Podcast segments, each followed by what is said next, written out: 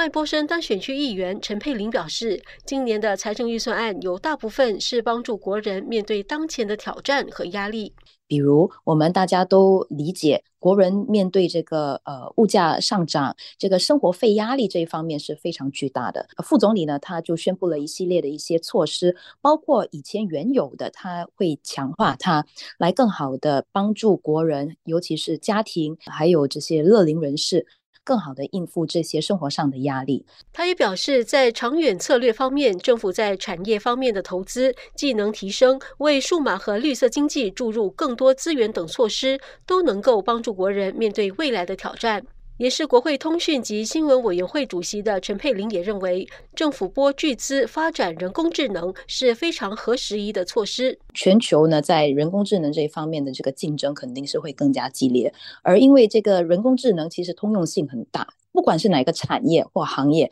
其实都会沾上边，而且有人工智能的这个助力，相信也会可以帮助更多的这个企业和国人提升生产力。国会人力委员会主席朱贝庆认为，今年的财政预算案听取了工友的心声，推出的措施能够解决他们面对的生活费问题。他也相信，政府推出额外的技能培训补助，以及为接受培训国人提供更多津贴之后，将有更多的工友愿意去进修。